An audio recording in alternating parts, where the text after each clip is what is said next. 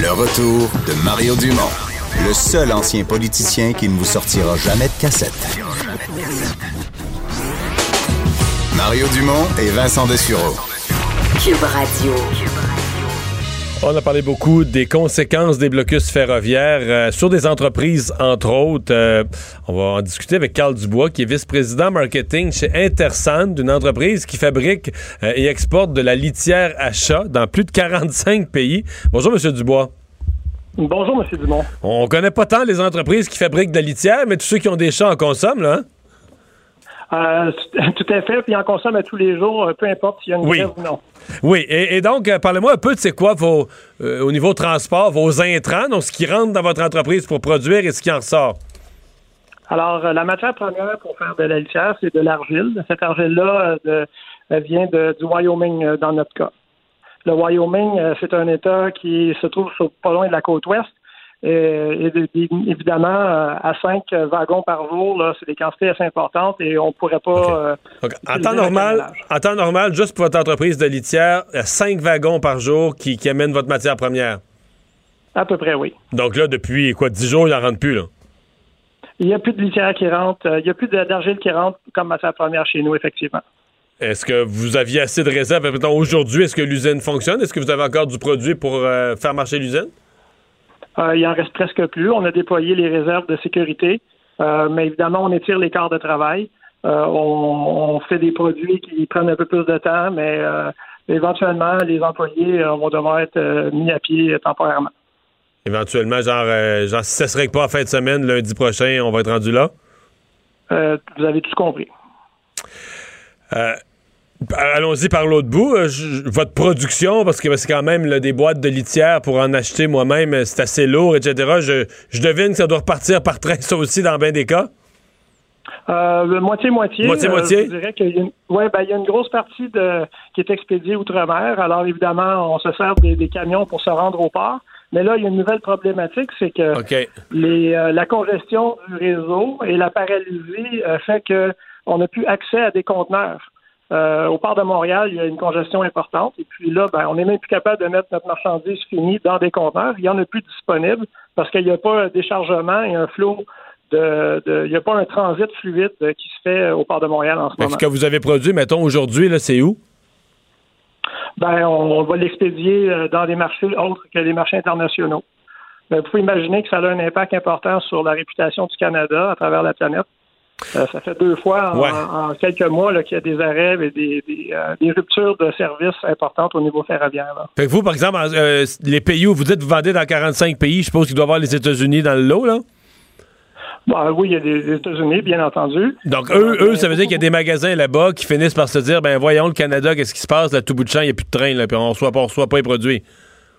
Et puis j'ai beaucoup de concurrents aux États-Unis. Alors euh, euh, c'est pas long que les détaillants euh, décident de nous remplacer. Hein. C'est pas, ils attendront pas qu'on soit prêt là. Ouais, ils vont dire euh, le système ferroviaire du Canada est pas fiable. On est mieux de trouver un, appro- un approvisionnement qui est plus sécur.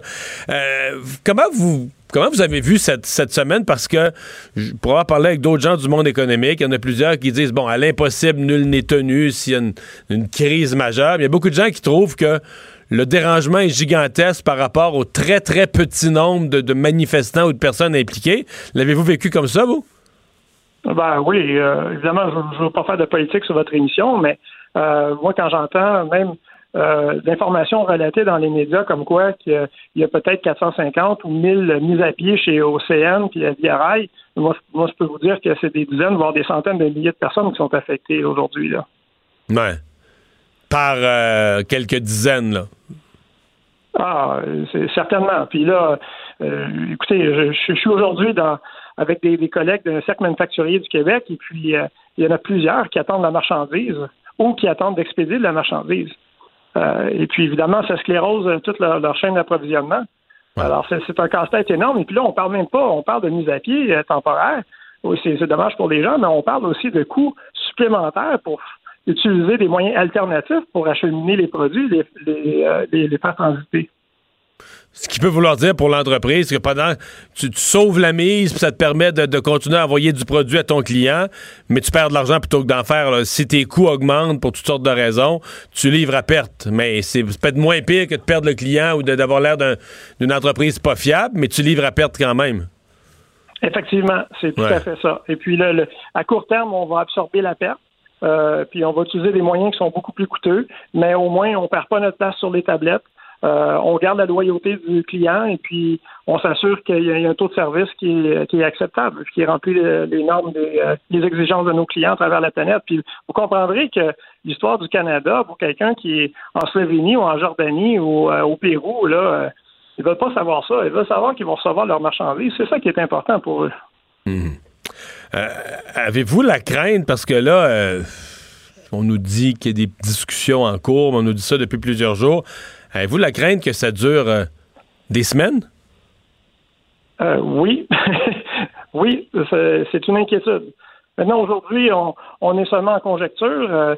on ne peut pas faire d'hypothèse sur ça. Là, aujourd'hui, toutes nos équipes sont focalisées sur une remise en route du système, parce que vous comprendrez que euh, lorsque les, les, euh, les, manifestations seront levées, euh, ça ne sera pas du jour au lendemain. Là.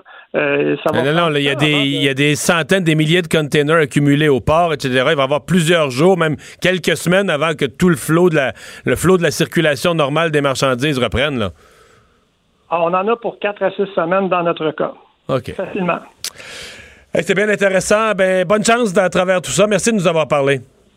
Merci, M. Dumont. Carl Dubois, vice-président marketing chez Intersan. Ils produisent de la litière pour euh, les chats. On va faire une pause. On va reparler de ça avec Emmanuel Latraverse au retour de ses blocus.